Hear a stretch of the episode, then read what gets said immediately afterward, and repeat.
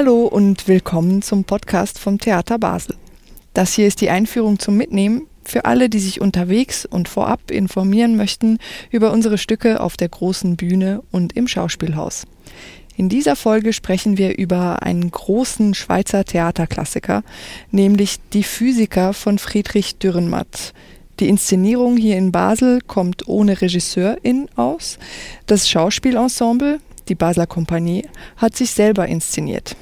Ich heiße Nadja Kamesi und mir gegenüber sitzt Julian Anatol Schneider, Schauspieler am Theater Basel. Hallo Julian. Hallo Nadja. Wir hören direkt einmal ins Stück rein. Auch mir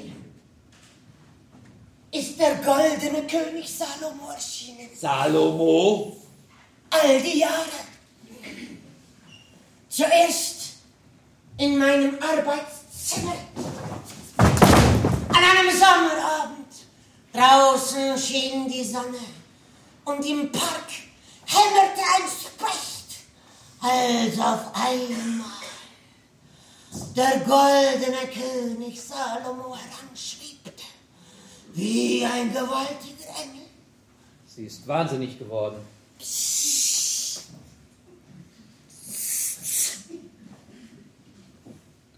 Salomo ist von den Toten auferstanden, weil er die Herrschaft wieder an sich reißen will. Der einmal auf Erden besessen hatte. Erst durch Möbius und dann durch mich, durch seine treue Dienerin. Sie sind verrückt. Hören Sie? Sie sind verrückt. Julian, für diese Inszenierung habt ihr euch im Schauspielensemble eigentlich gleich mehrfach etwas Besonderes ausgedacht. Ihr habt ohne Regisseurin oder Regisseur gearbeitet. Ihr habt das alte Regiebuch von der Uraufführung 1962 ausgegraben und zur Vorlage genommen. Und ihr habt am Originalstoff eigentlich nichts verändert. Was gab den Anstoß für dieses Projekt, um es so zu machen? Also da gab es mehrere Faktoren. Einerseits ganz pragmatisch ist es in diesem Jahr ja der hundertste Geburtstag von Dürrenmatt. Das war auf jeden Fall ein Anlass, Dürrenmatt zu machen in dieser Spielzeit. Warum die Physiker?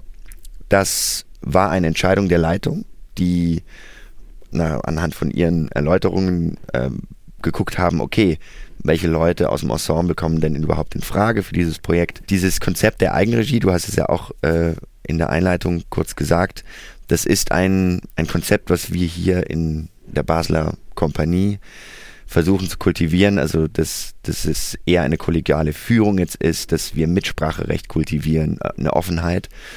Und das ist auf jeden Fall ein Grund, warum dieses Projekt jetzt auch hier so gemacht wurde. Weil in der ersten Spielzeit gab es die erste Produktion, die in einer solchen Anlehnung gemacht wurde, das Ende der Welt, wie, es, wie wir es kennen. Und das hier ist jetzt sozusagen die Fortsetzung davon. Dann lass uns äh, mal kurz rekapitulieren, worum es eigentlich in diesem Stück geht, beziehungsweise was ist die Geschichte nochmal, die da erzählt wird. Ja, also im Endeffekt geht es um einen Physiker namens Johann Wilhelm Möbius, der eine Entdeckung gemacht hat.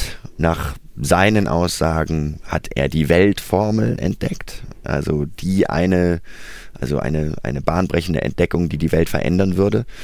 Und er selbst liefert sich ins Irrenhaus ein, weil er das Gefühl hat zu wissen, dass mit seinen Entdeckungen, die er da macht, die Welt in ein komplettes Chaos gestürzt werden würde. Weil wenn diese Entdeckung in die falschen Hände gerät, was auf jeden Fall passieren wird, weil das ganz viele machtpolitischen Elemente beinhaltet und Präsidenten und Präsidentinnen dieser Welt sich um diese, diese Formel töten würden, geht er ins Irrenhaus, weil nach seiner Aussage sind seine Gedanken oder die Gedanken, die man im Irrenhaus hat, nicht so gefährlich, weil man da noch frei denken kann. Und dann kommen zwei weitere Physiker, die sich auch als, als Irren, irre Verrückte ausgeben, äh, lassen sich in dieses Sanatorium, in dieses Irrenhaus einliefern. Äh, beide kommen aber von verschiedenen Geheimdiensten sozusagen. Da kann man auch sehen, wie Dürrenmatt das auf jeden Fall so Angelegenheit, äh, angelegt hat in der, in der in der Zeit äh, des Kalten Krieges auch Ost gegen West. Ähm, und die versuchen, diesen Möbius auf ihre Seite zu kriegen. Und im Endeffekt äh, ist das dann die Prämisse. Drei Physiker, die sich eigentlich alle als, als, als verrückt ausgeben, ähm, aber noch nicht wissen, dass sie jeweils den anderen ihre Verrücktheit vorspielen.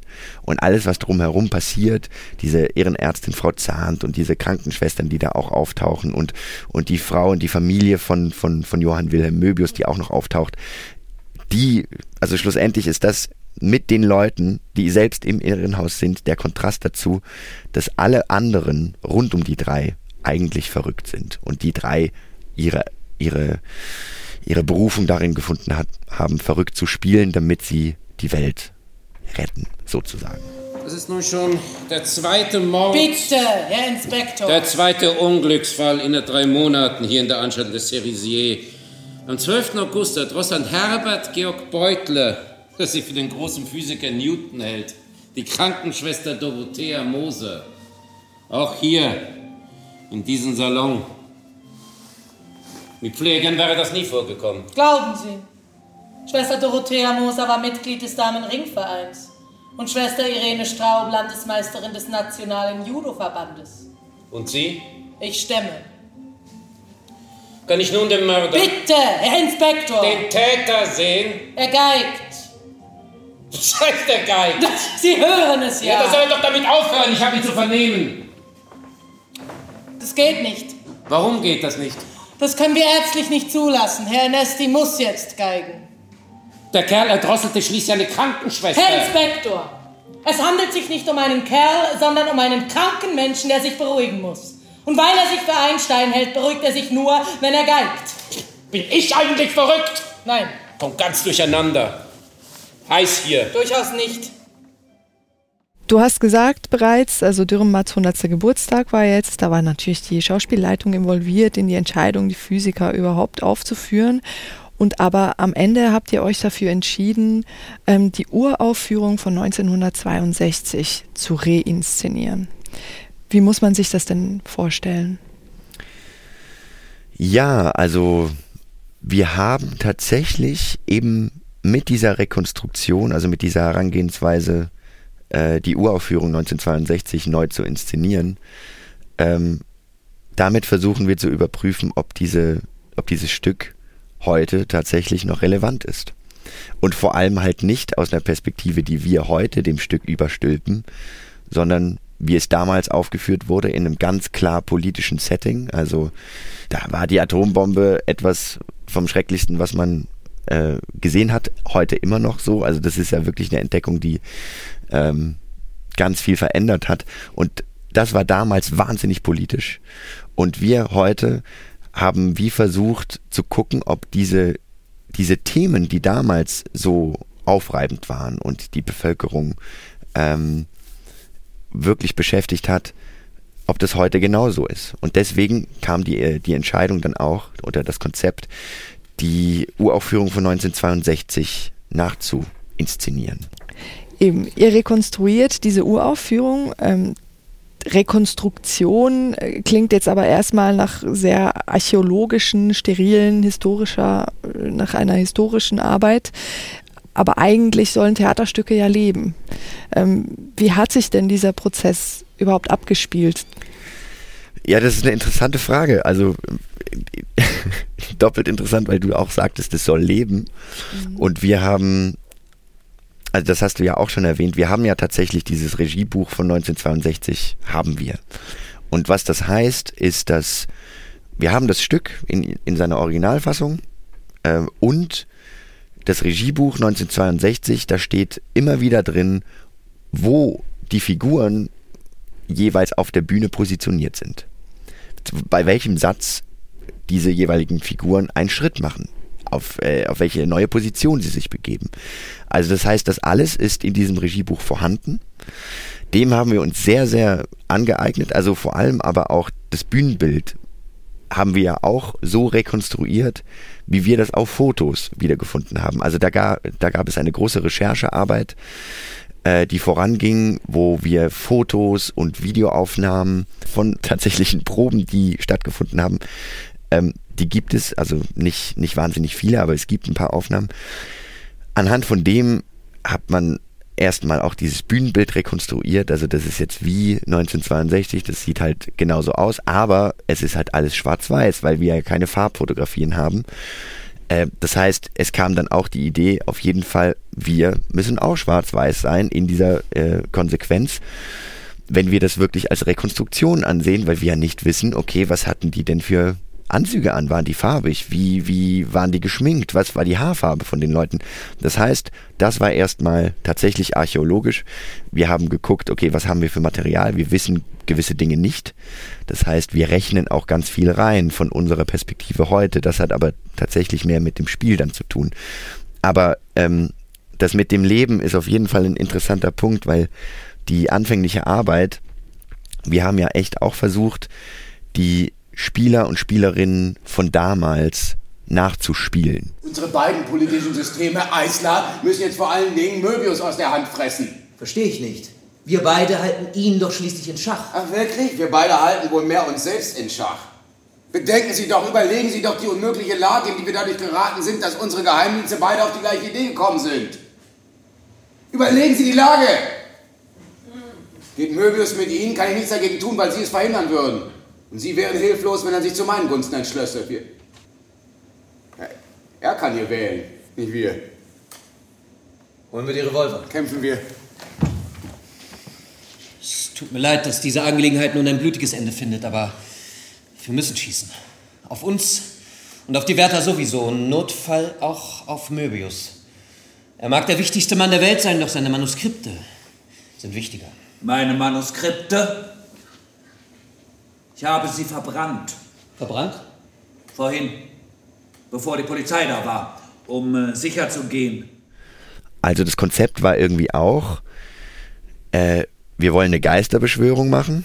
Also im Sinne von, die Schauspieler und Schauspielerinnen von damals haben das gespielt. Wir heute spielen diese Spieler und Spielerinnen nach in den jeweiligen Rollen. Also klingt erstmal sehr, sehr Inception-mäßig, dass das irgendwie so auf vielen Ebenen ist. War es tatsächlich auch.